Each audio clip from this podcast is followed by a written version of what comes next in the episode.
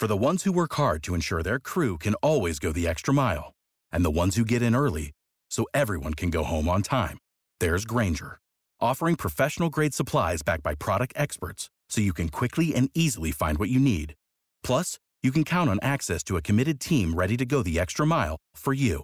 Call, clickgranger.com, or just stop by. Granger, for the ones who get it done.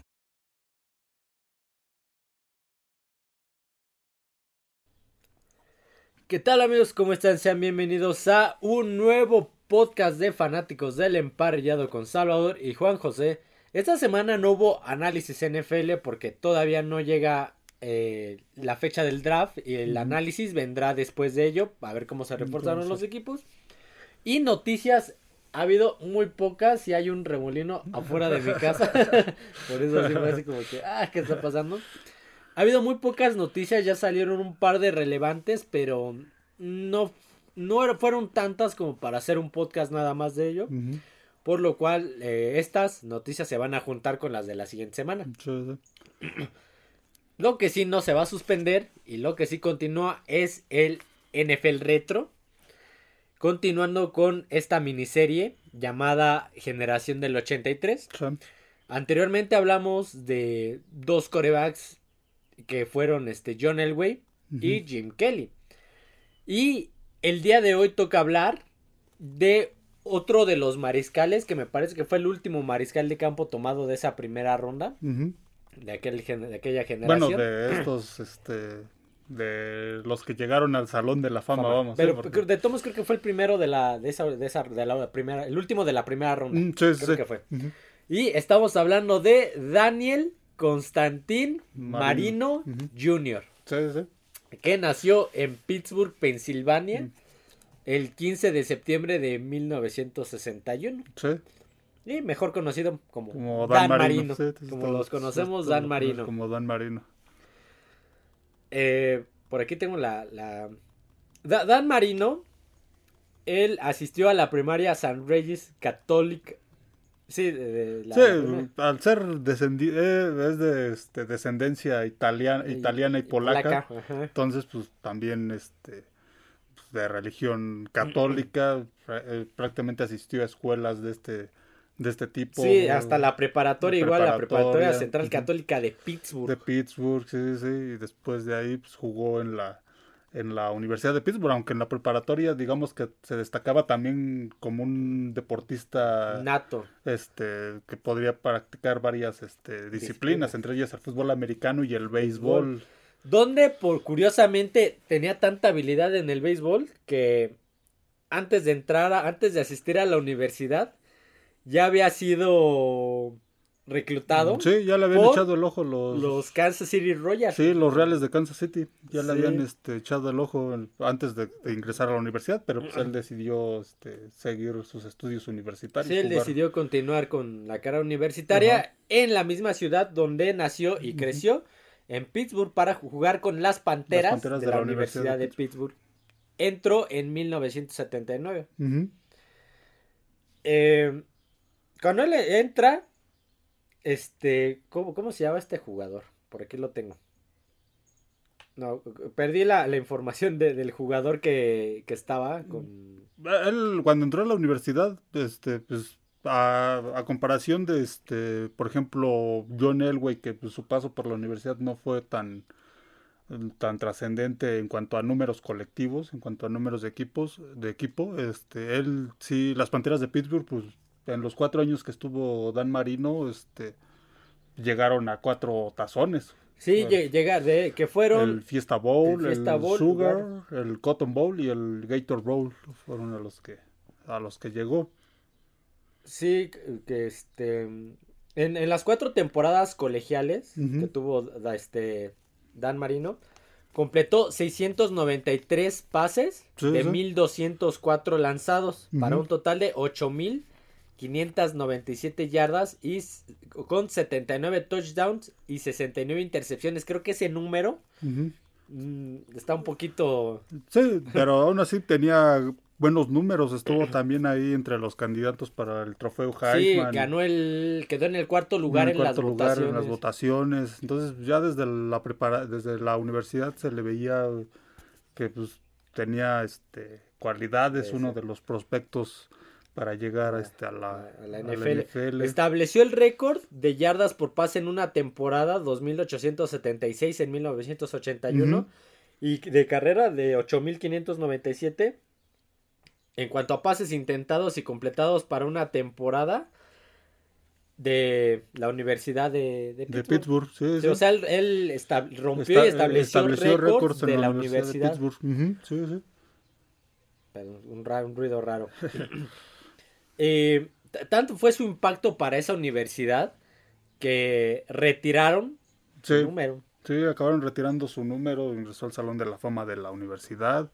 Entonces sí, fue, tuvo grandes números en la Universidad de Pittsburgh y, pues, todos esperaban que fuera un, un pick de primera ronda en el, en el draft del, del 83. ¿Fue? No, creo que no pudo ganar el campeonato nacional con Pittsburgh. En ese entonces, hasta todavía hasta los noventas, el campeonato de las era muy confuso los campeonatos nacionales de universidades porque había muchos equipos con el con récord el mismo récord este en cuanto a ganados y a veces este pues tenían que ganar un tazón para ser los campeones y no pues si, si perdían eh, otro equipo que jugaba otro de los tazones importantes podía ganarlo que tuviera el récord a veces había dos o tres campeones nacionales en en la misma temporada. Entonces, y a pesar de eso, no ganó ni uno. no, pero sí llegó a cuatro, a cuatro tazones. Sí, Fiesta Bowl, Gator Bowl, Sugar Bowl y Cotton Bowl. Además fue All American en su segunda temporada, que es ser de lo mm, mejor de su posición. es como, es como el Pro Bowl, como el Pro Bowl en, la NFL. El All American son los mejores jugadores en la universitarios. Sí, de, su posición en este en la nación. Y, a, se graduó que, en comunicaciones de la Universidad de Pittsburgh.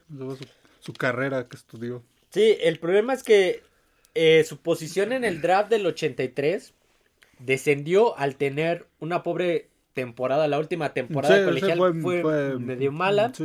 y aparte, reportes de lesiones en la rodilla que estaban empezando a afectar su movilidad. Que sí, por aquí había visto que, que tenía tuvo una lesión en, la universidad. Sí, entonces eso, digamos que eh, sus números pues avalaban su, su habilidad, pero ah, digamos que este cayó un poco su valor en cuanto al draft por la, lesión.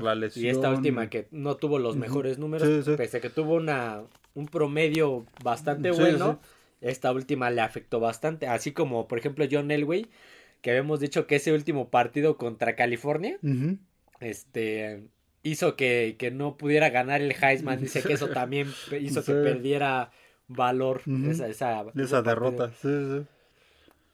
Eligieron cinco corebacks. Antes que él. John Elway. John Elway. Todd Blackledge. Jim Kelly. Tony Eason. Que se fue a Nueva Inglaterra. Este. Ken O'Brien. Que se fue este a, los Jets. A los Jets. Y Dan Marino fue el, último. Entonces pudo haber jugado en Nueva Inglaterra o en los Jets. Dan Marino.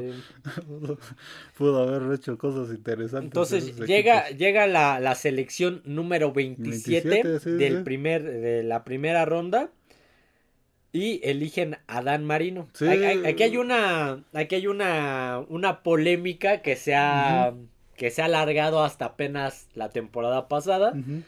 Donde Pittsburgh, los acereros de Pittsburgh tenían la oportunidad de elegirlo, de elegir a Dan pues, Marino para ser el sucesor de de Terry Bradshaw. Muchos muchos esperaban que pues lo escogiera Pittsburgh, pues, la Universidad de Pittsburgh que preparatoria, primaria, todo aparte, en Pittsburgh. Pues, aparte ya Terry Bradshaw pues, ya era un quarterback veterano, entonces iba a ser el cambio generacional. Y, ¿Y quién mejor que alguien de la ciudad? Sí, sí, y Pittsburgh pues fue por, creo que un defensivo en esa primera ronda del draft. No me acuerdo cómo se llama. Gabriel Rivera, creo que se ah, llama. Ah, sí, sí, sí. Sí. Que no pasó nada este, con él, diría Garay, no pasó nada con él. Y después, pues, Miami acabó eligiendo a Dan Marino porque, pues, Miami sí buscaba un, un mariscal de campo. Como, como dato chapoy, como dato chapoy, la, el draft del año pasado Steelers agarró a Kenny Pickett, Sí, sí. egresado de la la Universidad de Pittsburgh. así como para tratar de... De no cometer el mismo de error. no cometer el mismo error. Que, que bueno, en, esa en esta generación no hubo tan buenos corebacks. No, no, no. Pero de todos modos, así como que le debían una a la universidad. Ujú, Sí, sí. Y eligieron a Kenny Pickett. Bueno.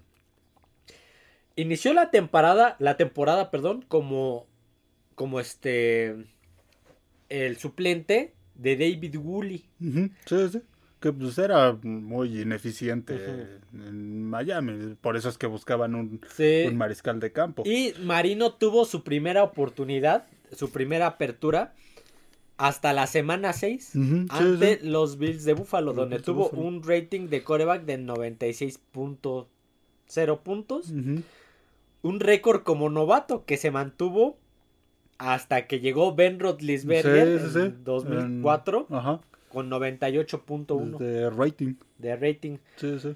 En su primera temporada fue Esto, eh, perdón, esto del, del rating hay que decirlo para los que no, no conocen sobre eso.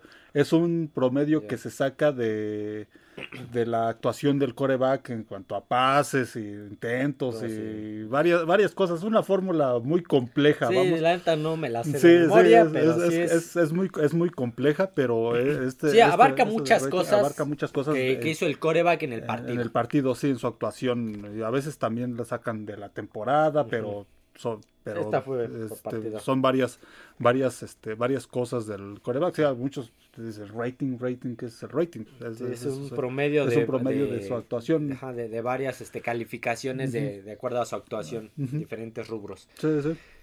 En su primera temporada, Dan Marino fue seleccionado al Pro Bowl y se convirtió en el primer novato en iniciar un juego de. Pro Bowl. Sí, Imagínate la calidad de sí, sí. mariscal de campo No, que tenía seguía Miami. con, seguía con los mismos, este, con las mismas actuaciones.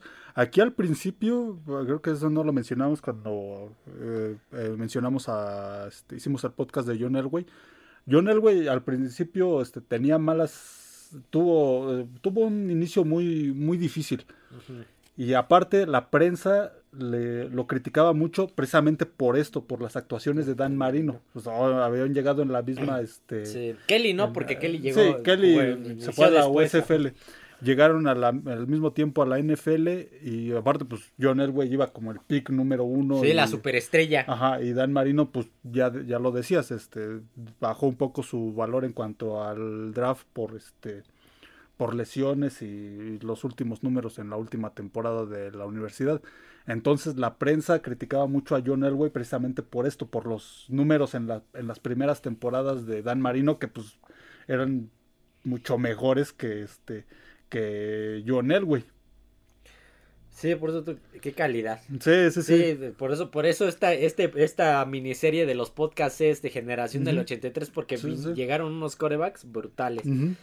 Pero sí, John Elway al ser la primera selección, Sí, el, sí. el- el prospecto uno, Sí, desde el colegial, Sí, lo, te- lo- lo- en esas primeras temporadas lo criticaban mucho, criticaban a Denver por haber hecho el cambio por este jugador que pues no estaba demostrando nada, que Dan Marino pues estaba, a, a pesar de ser novato ya estaba empezando a, a destacar.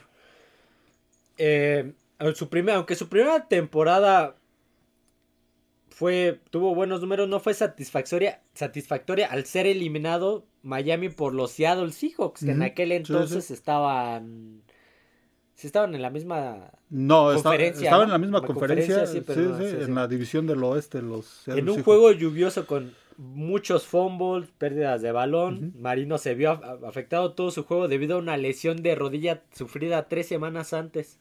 Sí, eh, los problemas que traía de la, de la universidad. Sí, este. Esos serían los únicos juegos que se perdería hasta su lesión del tendón de Aquiles en el 93. Ujú. O sea, desde que llegó, se perdió algunos juegos y desde ahí 10 años jugó sin lesión. Sí, sí, que de hecho, pues ahí, adelantándonos muchos años, hasta en esa lesión del tendón de Aquiles fue que no jugó en aquel famoso juego de Día de Acción de Gracias contra Eh. Dallas, y el suplente fue De Berg, creo que fue el suplente en ese juego, Ajá. coreback De Berg, y, el- y bueno, ya sabemos la historia de ese juego. De ese juego. Pero sí, ya sí, no- sabemos, por ahí hay un podcast Sí, de juegos sí. nevados y fríos que... Ajá, eh, pero sí, no estuvo Dan Marino en ese juego de Acción de Gracias. El siguiente año, Marino obtendría la mejor temporada en números de su carrera. Y aparte, ganador del MVP de la temporada. Pues en esa temporada superaría varios récords. Rompió seis. Rompió seis. Entre los principales creo que fue de más touchdowns en la temporada. Creo 48, 48 pases, 5084 de, yardas. más yardas. Fue el, de hecho fue el primer coreback en superar las 5000 yardas en una, en, el en una 84, temporada. En el 84, su segunda en temporada. Su segunda en su segunda temporada. Imagínense. Y fue la temporada que llegó al, Ajá. al Super Bowl. Sí, llevaría a los Dolphins a una marca de 14-2, Ujú. donde se vengaron de Seattle y vencieron a los Steelers en el juego de campeonato de la FC, justamente para llevarlos al Super Bowl 19 contra los, Los 49 de 49, Joe sí, sí. Montana. Sí, le Ese tocaba. fue el... Le tocaba un equipo difícil. Sí, ya, ya sabemos como que los Delfines habían corrido 74 veces en los playoffs, así que en este, en el Super Bowl, prefirieron dejar el juego en manos de Dan Marino. Sí, sí, sí, que fue un juego muy difícil. eh, solo estuvo parejo el primer cuarto. Ya Sí. a partir del segundo cuarto se empezó a separar este San Francisco. San Francisco, limitaron a Miami a dos goles de campo y prácticamente pues no pudo hacer mucho este Sí, Marino completó Miami. 29 de de 50, 50, pases. sí, eso te habla de que fue un juego co- como dices, fue el juego terrestre no no fue mucho y este fue más el, el juego por, por pases, pues, 50 pases en un Y, juego. si te acuerdas, hablamos de ese Super Bowl Sí, sí, sí, sí, donde la defensiva presionaba a Marino Sí. y como se volvió un ataque unidireccional, Sí, solamente era presión a Marino y cubrir al ala cerrada, Sí, porque sí. era lo único que estaba sí, mandando. sí, sí, pues, jugar- se dedicaron al puro juego aéreo y tuvo dos intercepciones, Sí, creo que solo un pase de touchdown. Y Acabó 38 a 16 Ujú. y pues spoiler, este sería el único Super Bowl Sí, que sí. jugaría Dan Marino Sí, en toda la- su carrera. El único fue el... y le tocó San Francisco enfrente y pues Sí, sí, de no, Montana, no, pudo llegar a otro, no, no volvió a llegar a otro Super Bowl. La siguiente temporada registraron un récord de 12 ganados, 5 perdidos. Eh, el 2 de diciembre de 1985, Dan Marino derrotó con un marcador de 38-24 a los Chicago Bears. Con lo cual, Sí, eh, como sí, dice, aseguró que los Delfines del 72 sí.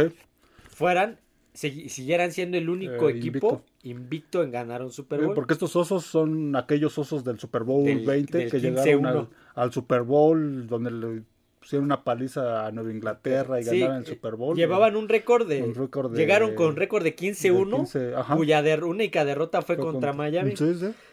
Dan Marino llevaba, este, le ganó a los Cleveland Browns el divisional y en el campeonato de conferencia se encontró a los Patriotas de Nueva Inglaterra, sí, sí, de- el- con el cual perdieron 31 a 14. Ujú. Sí, Un Por buen lo cual- equipo de Nueva Inglaterra. Sí, por lo cual los Patriotas llegarían al Super Bowl Ajá, contra estos contra- osos y les pasarían por encima. ¿Qué Ah, hubiera pasado Si si, hubiera llegado Miami.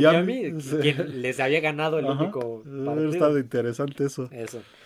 En la temporada del 86, Marino consiguió otra temporada de más de 40, de más de 40 pases de touchdown, lanzando 44, Ujú. convirtiéndolo en el primer coreback en lanzar más de 40 pases de anotación en dos temporadas. Sí, sí, sí. Un récord que también duró duró varios años. Sí.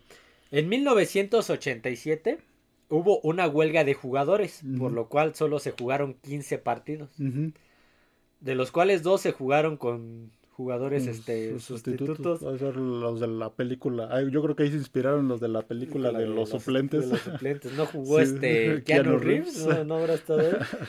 Y fíjate que aún así, en 13 juegos, Marino lanzó 26 pases de anotación, dos pases por, por partido. Sí, sí. Ah, eh, ah, pero pues Miami quedó fuera de playoffs por tener un récord de 8-7. Ujú.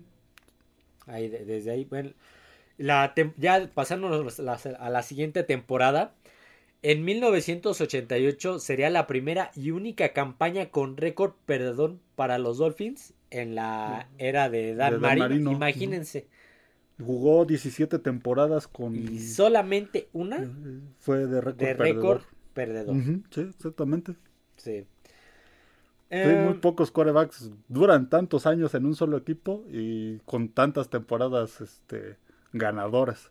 sí, no, de que- de- Marino es uno de los pocos corebacks de de élite Ajá. que se han mantenido en, En un solo equipo. Sí, John Elway fue otro, Otro. que también jugó siempre en Denver. Este, Este, Jim Kelly a lo mejor no duró mucho, pero jugó siempre en Buffalo. Buffalo, Roethlisberger, siempre este, Eli Pittsburgh. Manning. Sí, sí. Sí, porque muchos han cambiado. Drew Sí, Brees, Tom Brady, Sí, Joe Montana cambió de Montana, equipo. Peyton Manning. Entonces Dan Marino es de los pocos que se ha... Que jugó que toda se- su vida en un solo equipo. Bueno, toda su vida deportiva. Ah, ya perdí este... ya perdí el hilo de... Ah, de- del récord. Ganó, este... Ganando solo seis partidos y perdieron 10 en aquella temporada. Su única temporada de récord perdedor fue ganaron 6 y perdieron 10. Y a pesar de eso, Marino lanzó 4000 yardas, 28 pases de anotación. Sí, eh, para estas, en estas temporadas, él llegó a, a los Delfines de Miami ya cuando el coach era Don Shula, que Don Shula llegó en, el, en 1970 y todavía en los 80s era coach de Miami y este fue coach de Dan Marino durante, durante varias temporadas y pues, tuvieron números bastante, bastante buenos, Sí. lo que estás diciendo. En 1989, la siguiente temporada, sería otro año malo para los Delfines. Quedaron fuera por cuarto año consecutivo de los playoffs con marca de 8-8. Ujú. No, y aún así, Marino tuvo otro año. Ahí ya no tengo sí. las estadísticas, pero, Pero así- otro año, bueno, sí, Otro tuvo- año. siempre tuvo años, años buenos a pesar de, del récord del equipo. Aquí, aquí lo que decíamos, no pudo llegar a un a más Super Bowls, pero en cuanto a números personales, siempre fueron números buenos a pesar de que el equipo no tuviera buenas temporadas. El éxito colectivo no se le dio, pero el éxito personal en cuanto a la posición de coreback. pues, Y aún así, eh, muchos mejores números de, su, de, lo- De los de su generación, de su sí, generación, sí. tanto que su segundo año Ya ya fue el primero en llegar Super Bowl, aunque lo haya perdido. Ya había roto varios récords, este, y siguió rompiendo récords, este, que que fueron superados hasta después de los 2000. Sí, te, te digo, fue el primero de su generación en llegar a un Super Bowl, aunque lo haya perdido, pero fue el primero en empezar a establecerse y ser de elite. Sí, sí. En el año de, lo- de 1990, los Delfines se hicieron de un equipo con una sólida defensiva que ayudó a Marino a llegar nuevamente a playoffs después de temporada sin este con sequía de, de postemporada. Con un récord de 12 ganados, 4 perdidos, clasificaron al juego de comodín recibiendo a Kansas City. Estando 3-14 abajo y en el último cuarto, regresó Marino lanzando dos pases de, de touchdown y llevándose así el triunfo 17 a 14. Sí, sí. Pero este después de ese partido llegaría al juego divisional ante Búfalo. Sí, en sí, Búfalo donde caerían 44 a 34 Sí. y aún así les peleó. Sí, ya eran aquellos Bills de Jim Kelly, Ya de eran los los, de- los de cuatro Kelly, Super sí. Bowls, entonces sí era un equipo, le tocaron equipos difíciles. Y, pues, Y aún así lanzó tres pases de anotación, más de 300 yardas y corrió para una anotación terrestre. Sí, sí. aún así, en el Búfalo, en el frío de Búfalo y con nieve. Sí. Y vas de Miami a, a Búfalo. Búfalo. Bueno, que vivía en Pittsburgh, así que pues, Sí, sí, sí. no tenía problema No. con el clima. En 1990, bueno, e, esa fue esa temporada, llegarían al Super Bowl los Bills. Ujú, sí, contra Gigantes. Apenas me puse a ver ese partido. Estaba viendo el Gigantes Búfalo y dije, válgame Dios. Pero bueno, ese es otro tema. En 1991, la siguiente temporada, Marino siguió con sus muy buenas este, Actuaciones. actuaciones, pero se lesionaba. Ahí fue donde Mm, sí, ya empezó a ser más común las lesiones, sí, sí. Por lo que, pues su rendimiento ya no empezaba a ser el mejor y pues terminaron con un récord de 8 ganados, 8 perdidos y perdiendo el último partido en tiempo extra para con el cual podían pasar a playoffs, lo terminaron perdiendo. Así que esa es una temporada digamos que corta. Sí, sí, sí. En el 92 Miami regresó a playoffs con marca de 11 ganados, 5 perdidos. Ganaron su división y vencieron en casa a San Diego 31 a 0. Ujú.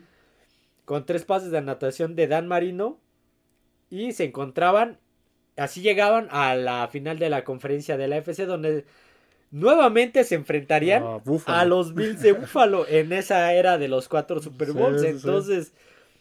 Pues terminaron abajo 31 a 10, ya que los receptores de Miami soltaron muchos pases que eran importantes. Sí, sí, digamos que sus actuaciones en playoffs pues, fueron muy, muy de claros oscuros, así que buenas y, y malas. Sí.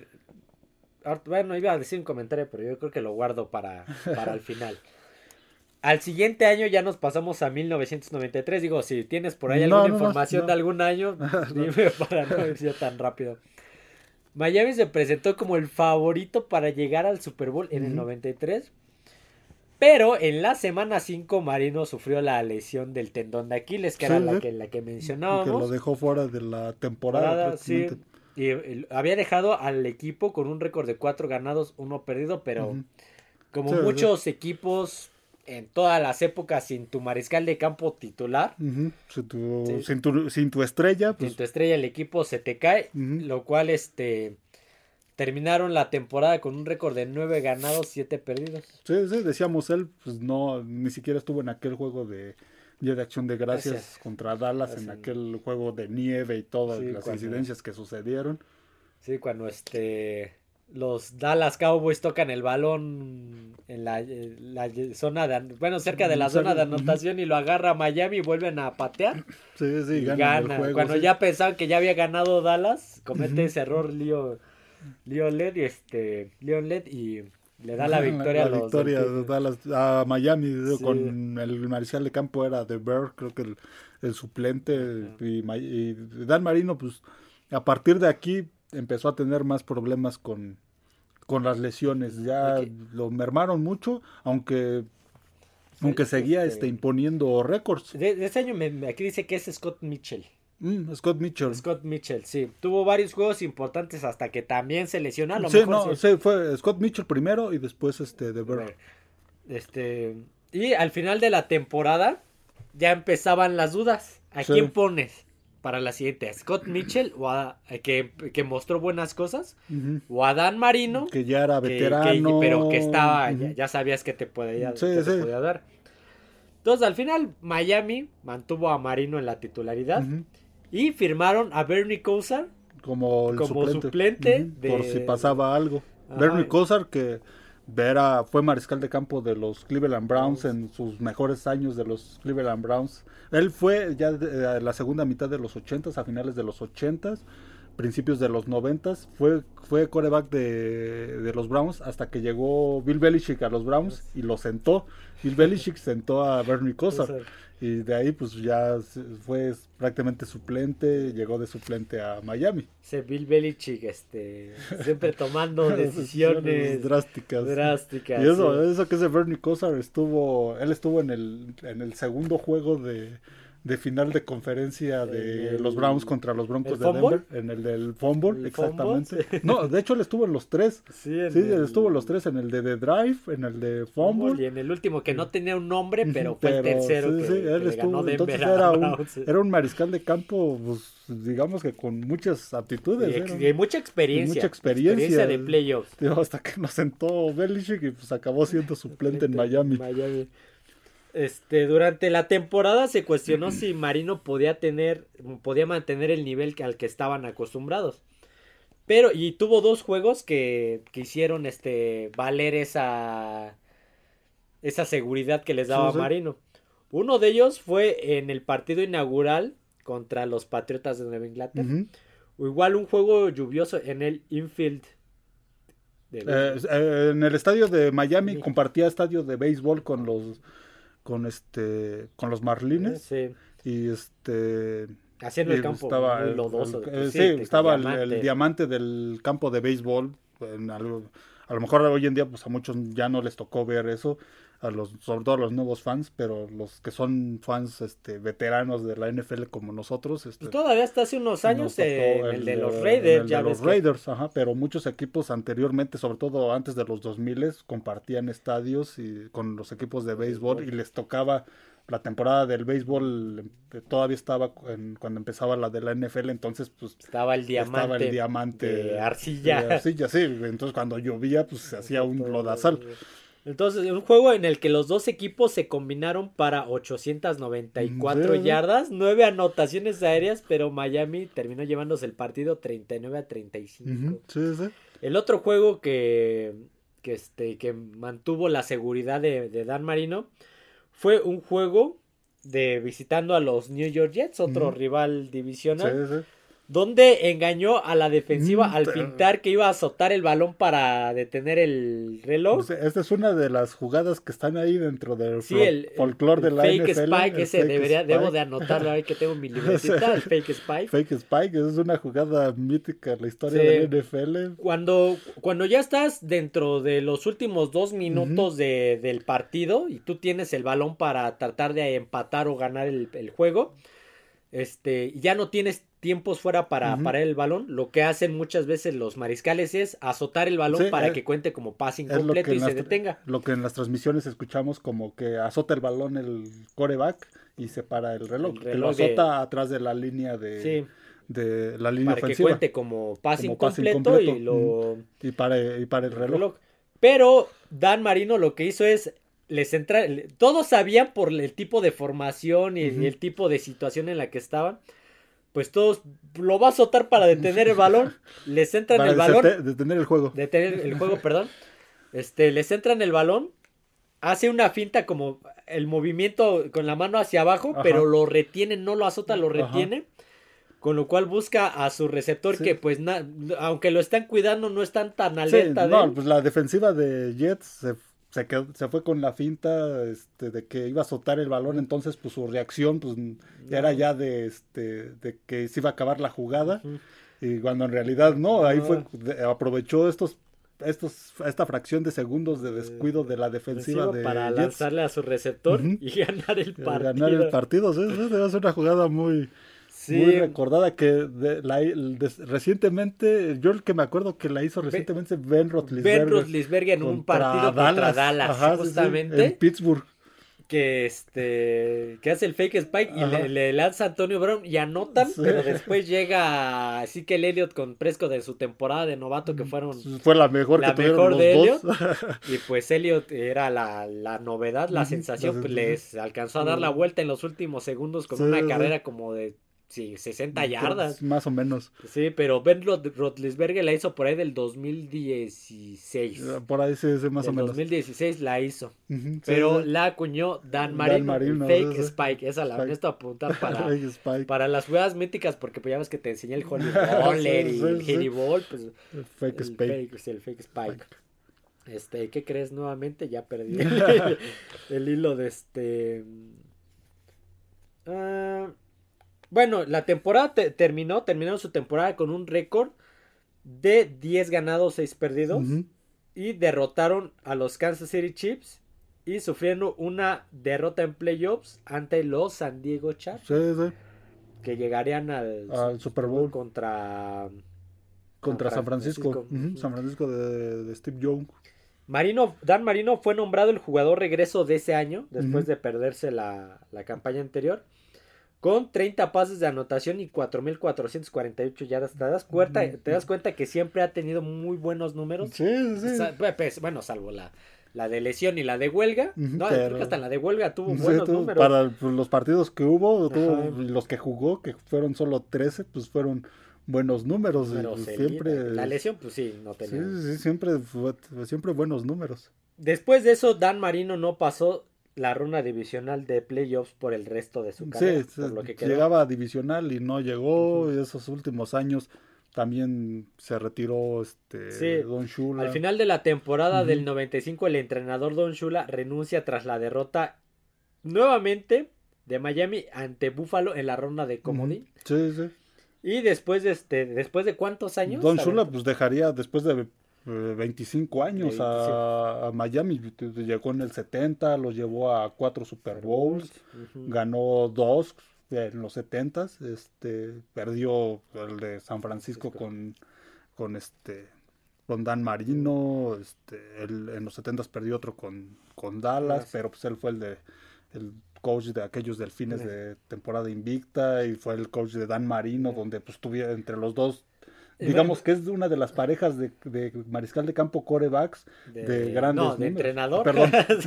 Perdón perdón. de entrenador y coreback este, sí pues Don Shula nada más tiene el récord de, ganados de ganados. en la NFL le saca a Bill Belichick como 40 30 40 partidos todavía. sí sí exactamente. Entonces con Dan Marino, pues aparte. Sí, imagínate, fue coach de Marino y de este del, del corte militar. Ah, de Johnny United. De Johnny United. Imagínate qué corebacks. Sí, sí, entonces grandes corebacks. Entonces, pues, la carrera de Don Shula fue muy buena. A lo mejor le pasó como a Tom Landry y, este, y, Chuck Noll, que ya después, a, lo mejor al final, pues no consiguieron, en cuanto a campeonatos y eso, no, no, no consiguieron los, los éxitos, pero en cuanto a números fueron bastante longevas y bastante buenas.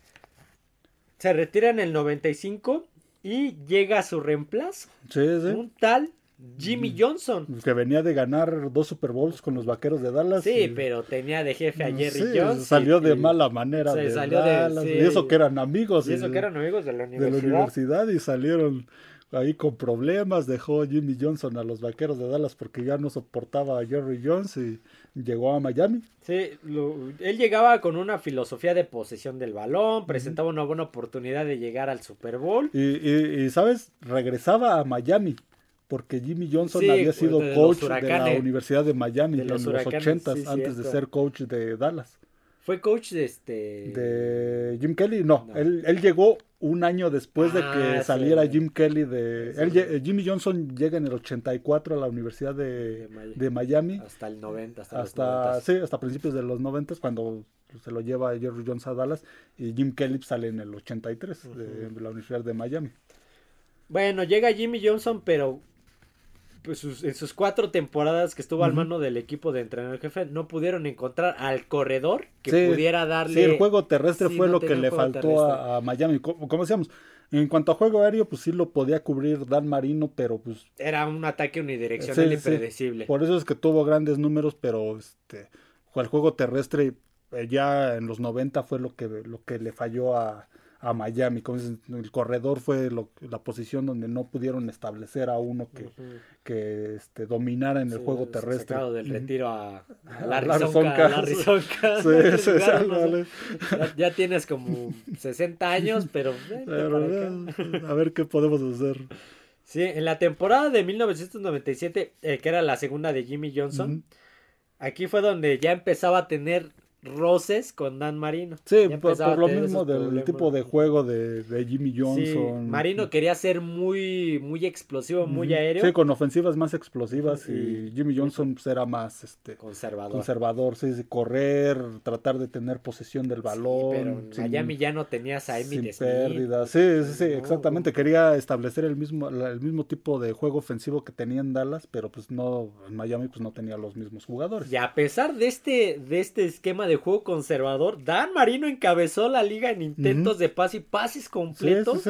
El tercero con más yardas, 3780. Sí. Los Delfines se metieron a playoffs con récord de 9-7, pero perdieron el juego de comodín ante los Patriotas de Nueva Inglaterra. Sí, sí. Esos Patriotas eh, ya con Drew Bledsoe, y creo que eran los Patriotas de Bill Parcells. Y fue cuando llegaron a aquel Super Bowl contra Green Bay y y perdieron con el Green Bay de Brett Favre. Y Mike, este... Mike Holmgren. Holmgren, sí. El en el 98 Dan Marino con una campaña sólida y apoyado de una buena defensiva dio nuevamente a los Delfines a playoffs con un récord de 10 ganados y 6 perdidos. Nada más que los Delfines se enfrentaron en casa a Buffalo en playoffs por cuarta ocasión y en este caso Marino sí les pudo, ganar. De... Pues después de las otras derrotas. Sí. esos, estos Bills de Buffalo ya no eran los Bills de Buffalo de Jim Kelly. Ya no estaba Jim Kelly, ya no estaban varios. Este, creo que ya tampoco seguía Mark Levy. Entonces, este pues ya eran otros Bills de Buffalo que ya no pudieron con estos delfines. Después de ello llegaron al campeonato, al, al juego divisional, me parece, contra los Broncos de Denver de, John, Elway. Sí, sí. Donde cayeron 38 a 3. sí, ya dos mariscales de campo veteranos ya para ese momento. De, la Ah, bueno, sí, de, la misma generación. De la misma generación. Y esta fue la temporada donde por fin John Elway pudo, ganar, el Super Bowl. Sí, sí. sí, porque también. Sí, ya, ya en sus últimos años los dos. Fíjate, antes de continuar, fíjate, los tres mariscales de campo de los que ya hablamos. Tres que llegaron al Super Bowl, tres que, tres que les costó llegar al Super Bowl, que les costó y que les tocaron equipo, enfrentar equipos fuertes y que perdieron. Sí, sí, sí. Que perdieron. John Elway fue el único que pudo ganar y ya hasta el final de su carrera ya penitas fue. Sí, y los otros dos, Jim Kelly, pues no. Llegó a cuatro y no pudo, concretar ni uno. Marino solamente pudo llegar a, uno y no lo ganó. Tampoco lo pudo ganar corebacks elite históricos, pero. Con grandes números, grandes temporadas. De récord perdedor en Super Bowl. Sí, como decía, en cuanto a logros colectivos, logros de equipo, pues no tuvieron muchos. Ah, el final de la carrera de Dan Marino estuvo muy marcado por la facilidad con la cual se empezaba a lesionar. Sí, ya empezó, tuvo la lesión de cuello, lesiones, lesiones varias. Digamos que para ponerlo más en la época actual, era, empezó a ser del tipo Rotlisberger, ya, ya con muchas lesiones, y era, y también su juego era, era de, de, ese tipo, para los que no vieron a Dan Marino y vieron a Rotlisberger, era un jugador que se sabía mover en la bolsa de protección, no, no, no salía corriendo ni nada, pero daba los pasos necesarios para este, darse el tiempo en la bolsa de protección para lanzarte, tipo Rotlisberger. Esa temporada, la, última temporada, terminarían los Delfines con una marca de 9 ganados, 7 perdidos, alcanzando a penitas a meterse a playoffs, a pesar del rollo que ya traían ahí Dan Marino y, Jimmy Johnson. Eh, su primera victoria fue eh, en playoffs fue vencer a los Seattle Seahawks. Sí, sí. Todavía en la conferencia americana. ajá, cuando estaban en la AFC Oeste. Oeste. Eh, porque está en una serie ofensiva de más de 80 yardas que le da la victoria 20 a 17. En la siguiente ronda también de visitantes sufrieron una humillante derrota ante los Jaguares de Jacksonville por un marcador de 62 a 7. Sí, este fue el último juego de Dan Marino. lanzó su último pase de anotación. de, anotación. Fue, de hecho, pues no terminó el partido, jugó solo a inicio de la segunda mitad, pero pues lo acabaron cambiando. Este. Sí, fue un retiro, pues. Amargo. Amargo, sí, sí. Muy amargo.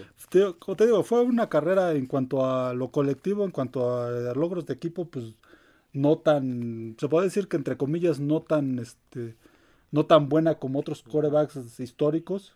Porque sí llegaron a muchos playoffs, tuvieron muchas temporadas ganadoras, pero solo pudieron llegar a un Super Bowl, a un Super Bowl y no, no lo ganaron. Pero, pero, hablamos de los números, ¿cuántos buenas temporadas de, exactamente. de touchdown, de yardas tuvo Pero en cuanto a sus números este, individuales, pues ya para, el, para esa época, él ya ostentaba muchos de los récords que, este, que años después superaría a Brett Favre y eh, por ahí alguno Peyton Manning y algunos todavía se siguen este siguen intactos entonces pues, ya para esa época él tenía mm, prácticamente todos los récords en cuanto a números de, mariscal de campo antes de la temporada del 2000 Marino se convirtió en agente libre sí, sí.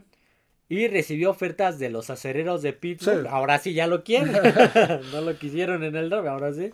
Seattle, Tampa Bay y los Minnesota Vikings. Además de que los delfines pues lo querían volver a firmar.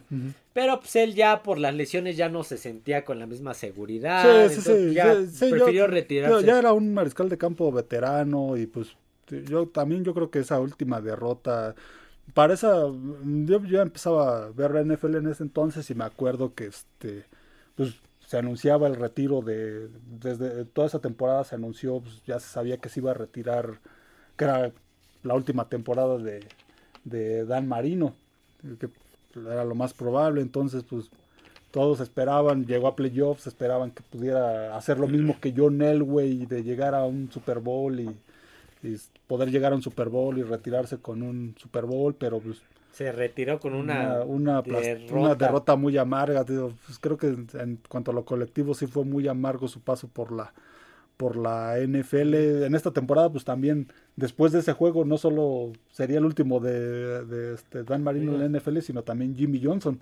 Sí, después de ese juego renunció y ya jamás volvió a entrenar en la NFL. Fíjate, Marino, en el tiempo en el que estuvo, fue seleccionado a nueve Pro Bowls, Sí, sí, siete ocasiones como titular, sí. pero, pero so- este, solo participó en dos ocasiones debido a, le- a lesiones. Ujú. Volve- Sí, no, las lesiones, se la sobre todo al final de su carrera, fue lo que lo, lo afectó mucho. Fíjate, aquí tengo las estadísticas de la carrera en la NFL ya para acabar con su, historia y pasar eh, ya para cerrar con la, la historia post NFL. Intentos de pase 8.358, pases completos 4.967. Sí, sí. Eh, touchdown de intercepciones 420 touchdowns Ujú. contra 252 intercepciones. Y una, una este, calificación de och- 86.4. Sí, sí. Coreback rate. Sí, sí, tuvo, en su carrera tuvo 61.361 yardas de, de por vida en la, en la NFL y fue también un récord que creo que acabó después superando Brett Favre, este, tuvo el récord de este de, de pases de touchdowns, de novato que de lo rompió novato, después sí, Big. Sí, sí, tu- te digo que tuvo varios récords que ya fueron superados hasta después de los 2000 por Brett Favre y digo, por ahí también por ahí uno de Peyton Manning. Tiene unos que ah, ah, creo que aún no han sido superados como de, de más juegos en, en una temporada con más de 400 yardas, que son cuatro juegos. Tiene también por ahí el récord de este de más juegos de 300 yardas que son 60, 60 juegos con más de 300 yardas. Sí. Entonces, usted tiene, eh, tuvo, tiene, también tuvo este 13 temporadas con más de 3000 yardas, 6 temporadas con más de 4000 yardas. Entonces, Dices, uf, unos números. Números brutales. Prácticamente toda su carrera fue de, de buenos números en la, en la NFL.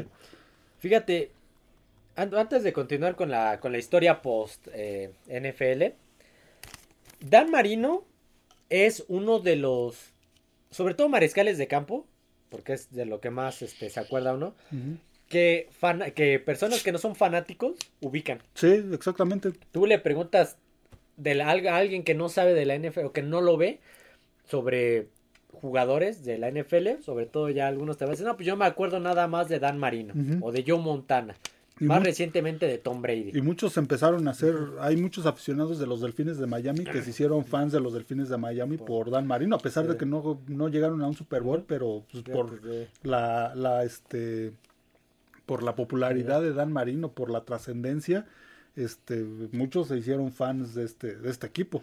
Sí, fíjate, saludos a mi amigo Huesitos. Un día me estaba platicando que este que él en su cuarto, en su antiguo cuarto, tenía un póster de Dan Marino, que no sabía quién era, pero tenía su póster de, de Dan Marino. Entonces sí, Dan Marino es uno de estos personajes que aunque tú no seas fan de la NFL, lo vas a ubicar. Sí, sí, trascendió Joe la Montana. NFL. Yo, pues de, de la NFL, nada más Joe Montana, conozco a Dan Marino, a Joe Montana, a lo mejor a John Elway y. Tom Brady, Peyton sí. Manning, y ya se acabó. Sí, sí.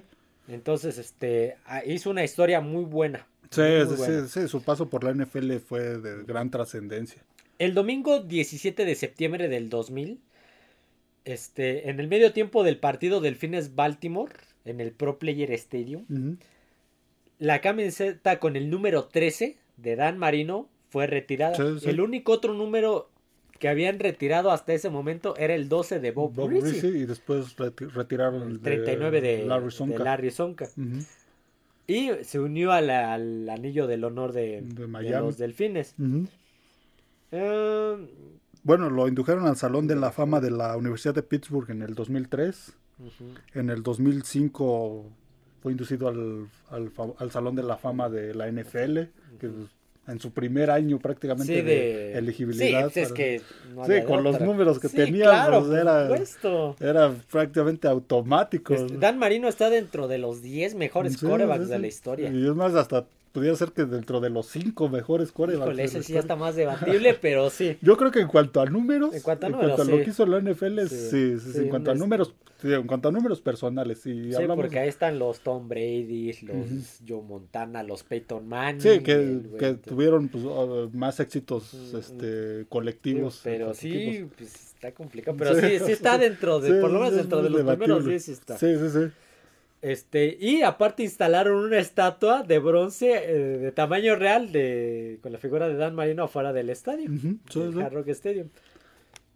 Este, um, eh, a partir del, do- mm, del 2004, Marino regresó brevemente a los Delfines como vicepresidente senior de operaciones, Sí. pero renunció porque no era... No era lo suyo. Sí, no, no, lo que platica es que su familia ni no era de, de- no eran sus intereses de él, más bien no le interesaba como que Quería volver a jugar. y él quería volver a equiparse con el equipo que tiene ahorita Miami, yo creo que no, no, dudes que Pues no le por den. ahí estuvo la temporada pasada, estuvo en un juego de, este, en aquel juego de Miami contra los Jets, que acabaron ganando en los últimos, en los últimos segundos con un gol de campo para pasar a playoffs. Él estaba, eh, creo que fue el penúltimo, el último juego. Ahí, ahí estaba en el campo Dan Marino, dándoles su bendición para que ganaran. También estuvo como analista de, de el, el programa previo del de este del domingo, de los domingos en la CBS. NFL Today se llamaba, del 2002 al 2013. Sí, sí. Y el 18 de febrero del 2014 se anunció que Marino junto a Shannon Sharp estaban siendo reemplazados en su, en su puesto por Tony González y Bart Scott. Sí, bueno, ta- también Tony González por ahí deberíamos también de... Sí, uno, uno que a lo mejor muchos no conocen. A mí todavía me tocó verlo jugar y, y yo escuchaba grandes cosas de él y lo vi jugar y un gran ala cerrada ese Tony González. Tony González de los- conocen a Kelsey, a de la Gronkowski. Era, era un jugador Tony muy González- discreto y te digo, hoy en día pues muchos a lo mejor no, no les suena el nombre, pero fue gran ala cerrada en su época de los jefes de Kansas City. Ajá. Y en Atlanta también. estuvo. En Atlanta, Sí, ya, también. ya, ya al final de su carrera. El 24 de agosto del 2014, Dan Marino anunció que volvería a los Delfines, pero ya como un asesor especial. Por ahí me parece que también es eh, accionista, Sí. Bueno, tiene ahí unos asuntos como de que pues él ya, for- ya también ha de tener su contrato de, Mm, de sí, semipropietario Ah, o no, algo sí, así sí, de un miembro honorario. miembro honorario de los, este, de los Delfines. de los Delfines de Miami y se ha mantenido hasta la actualidad. Sí, sí, creo que por ahí. Sí, algunos dice que este que Tua- Tagovailoa ha mencionado que Dan Marino as- asiste regularmente a las reuniones Mm. para de, de- del equipo para dar su opinión de algo, o sea, algo para- debería para de- entrenarlo, para entrenarlo. Algo debería, a ver si le, si le aprende algo. Esta es una Tua. esta es otra de las historias que dices después de Dan Marino no lo han podido reemplazar. No, le ha costado, es un otro equipo al que le ha costado trabajo Sí. encontrar un buen coreback. Sí. Este, no digamos al nivel de Marino, porque eso va a ser bastante difícil, sí. pero al menos uno, uno que sea más, que sea constante y que, que, pueda mantenga- reemplazarlo por y- decirlo así. y que- Porque lo, lo que platicamos en el pasado de Jim Kelly pasó hasta Josh Allen. Hasta Josh Allen. ¿Cuántos años y pasaron? Miami pues simplemente no ha podido, pasó por ahí Tannehill, pasó Ryan Fitzpatrick, Ryan Jay Fitzpatrick, Cutler, Jay. Tagovailoa, estuvo, ¿qui- ¿quién Sí, más, estuvo? estuvo? Oh, estuvieron varios. Es que ¿eh? no, ni- ni- han ni- estado, han estuvo, estado este, muchos corebacks en toda, en, desde que Creo salió que Dan estaba, Marino. tuvo Testa Verde por ahí Ta- también. Creo que también. Entonces ha tenido muchos corebacks este mm, eh, Miami desde, desde Dan Marino. Y pues no, simplemente no han podido tener uno así que dure tantos, tantos años. Pues tú ah, habría que verlo, a ver, a ver qué tal sigue y qué tal este cuántos años dura.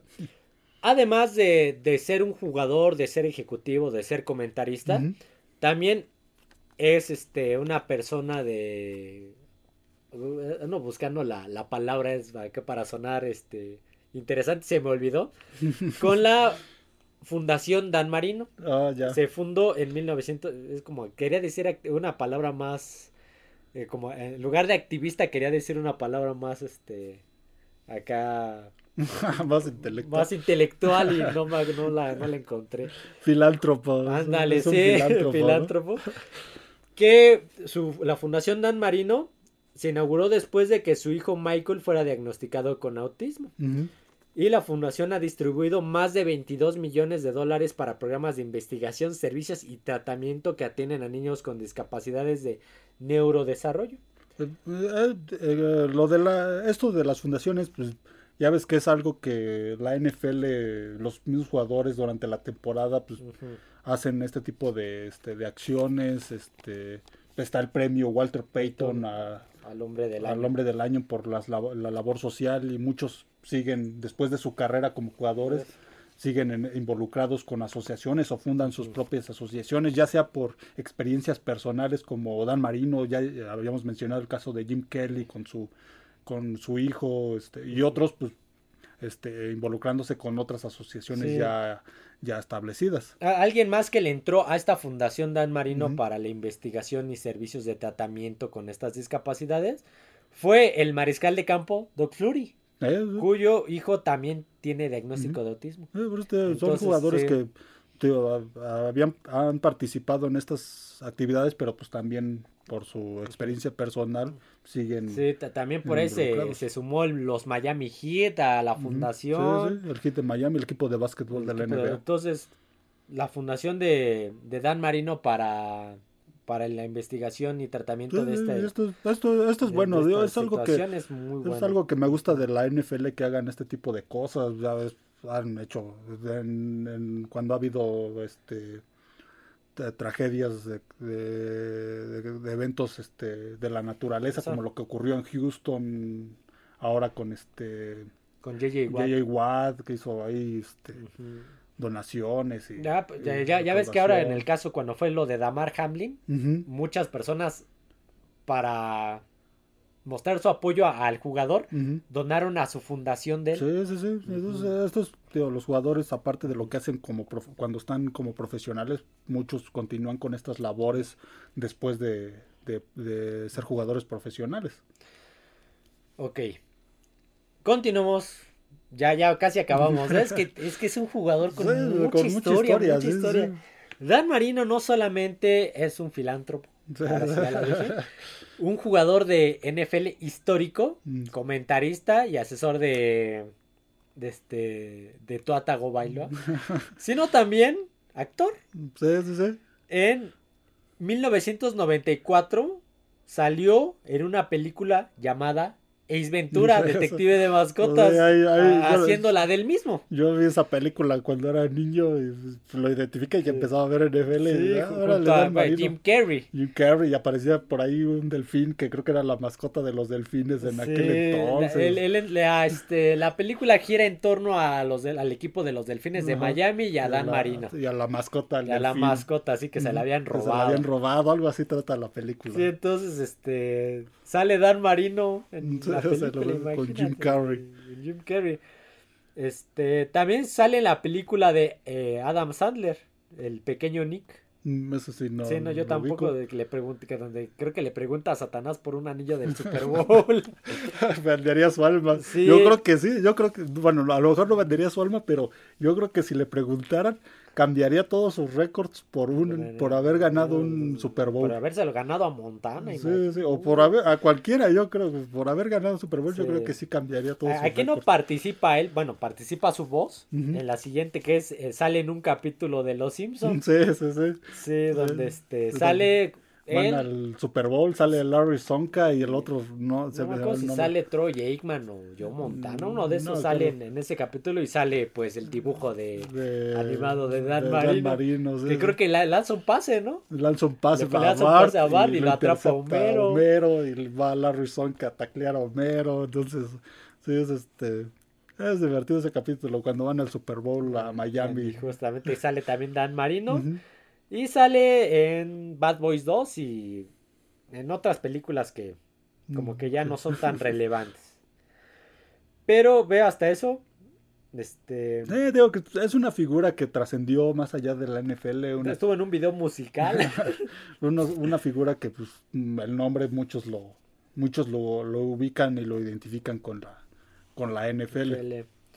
Sí, tristemente no pudo ganar un Super Bowl. sí, sí. Tristemente tuvo el final de su carrera fue el último partido fue muy malo. Sí, no se terminó pudo peleándose retirar. con el head coach. No se pudo retirar de la mejor manera, así como lo hizo John Elway, por ejemplo. Entonces, como lo hizo Peyton Manning, que igual levantando el Lombardi. no, pues, fue un final que este que pues eh, creo que se merecía un mejor final, pero Sí. pues bueno, a veces así Yo también fue de los primeros jugadores que conocí. así así terminan a veces las carreras. Yo- Yo me acuerdo de aquel juego contra Jacksonville que pues todos eh, pues, qué mal final para para una leyenda como Dan Marino, pero unos Jacksonville que también. en ese entonces era un, eh, empezaba en la NFL, llegó en el 96 los Jaguares. el head coach era, era este, este Tom Coughlin. y su mariscal de campo era Mark Brunner.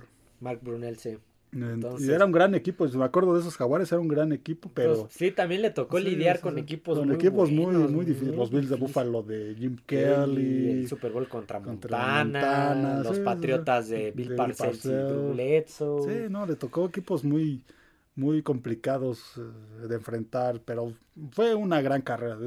Durante muchos años él ostentó este, este, los récords de la NFL, entonces Sí, qué- buena generación ya. Ya este- Sí. con esto cerramos el capi- la miniserie y el capítulo de Bueno, habría que hacer, eh, perdón, habría que hacer una mención honorífica antes de cerrar el capítulo. a de- los otros a los, a los otros jugadores que a mi Ah. parecer fueron de los de los importantes en ese draft, que fue Eric Dickerson, que también Corredor. fue un gran corredor de los Rams. legendario de los Rams. Sí, este Jim Covert estuvo en la línea ofensiva de los Osos de Chicago del 85. Sí, sí me Eh, acuerdo. Jim Covert, es, este, que también fue seleccionado en ese draft, que pues, también es este Salón de la Fama.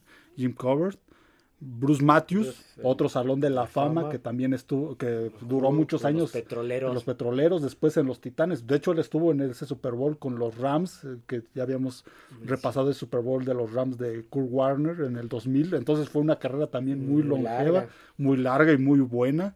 Estuvo este Darrell Green, un esquinero de los Redskins, que ganó dos Super Bowls con los Redskins en, bueno, los últimos dos Super Bowls que han ganado los, los Redskins. Estuvo este uno que a lo mejor te, te sonará el nombre, Dave Durson. Dave Durson, sí, él este fue él, él- ¿qué Eh, posición jugaba Él, con los él era safety de los Osos, De ganó los el. Super Bowl con los Osos en el 85, después ganó el Super Bowl con los Gigantes en el 90 y, y pues estuvo involucrado lamentablemente. sí en esta en esta situación de las conmociones Ajá, sí, y sí, sí. acabó su carrera dándose un disparo en el pecho. Bueno, no para- acabó su carrera, sino ya No, o sea, su retirado, vida más su vida, Su- este, acabó su vida este, dándose un disparo en el pecho para que su cerebro fuera este, Eh, investigado investigado por esta... Él era, bueno, según lo, lo que dice la película, él era uno de los, este, de los personajes que estaban en contra de, de este... Sí, que, que negaban que todo negaba esto todo de- eso y al final sí... del ETC en los, en los jugadores. Pero sí, que, qué jugador también. Sí, Dave. Durson, sí, sí,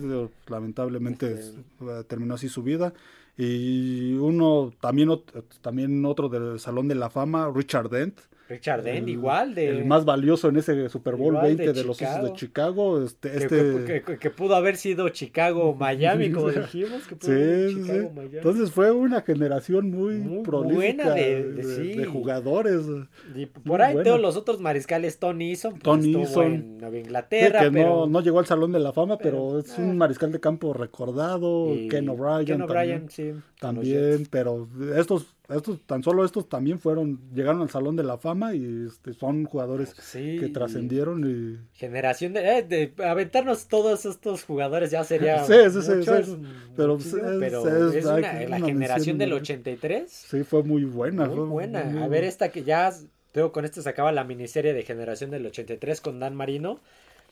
Me pregunto si esta, no, no, no, ese es, como dice Enrique Garay, el draft es una ciencia inexacta. Sí, sí, sí. Me pregunto si algún día, o, o este draft que viene, o algún día volveremos a ver un Una reclutamiento, generación. una generación igual que esta. Quién sabe, eh? quién sabe. Al menos en los últimos años no ha habido No ha habido- una. Ah, salido buenos jugadores, pero no, has- Sí, no, no así, no no tantos tantos, que, llega, que lleguen al Salón de la Fama y o que se proyecten para. ¿no? Sí, sí, sí, que tengan buenas temporadas, no, no, no han salido tantos. Sí. John Elway, Jim Kelly, Dan Marino, los estelares, sí, sí. estelares de esta generación. Con esto cerramos esta minisección del NFL Retro, generación del 83. una de las mejores que ha habido en la historia de la NFL. Espero les haya gustado. No olviden suscribirse al canal, darle like al podcast, comentar qué tal les pareció. Seguirnos en las otras plataformas como Spotify, Amazon Music y Apple Podcasts, así como en el Twitter FD Emparrillado. Así que bueno, ya falta todavía menos para el draft. Todavía, este. Como unas tres semanas. Sí, todavía por aquí tengo otros dos, este. NFL retro planeados para. con temática del draft. Espero les guste, ¿vale? Así que bueno, eso sería todo, amigos. Nos vemos. Adiós a todos. Hey guys, it is Ryan. I'm not sure if you know this about me, but I'm a bit of a fun fanatic when I can. I like to work, but I like fun too. It's a thing. And now the truth is out there. I can tell you about my favorite place to have fun Chumba Casino. They have hundreds of social casino style games to choose from, with new games released each week. You can play for free anytime, anywhere. And each day brings a new chance to collect daily bonuses. So join me in the fun. Sign up now at chumbacasino.com. No purchase necessary. Group. Void were prohibited by law. See terms and conditions. 18 plus.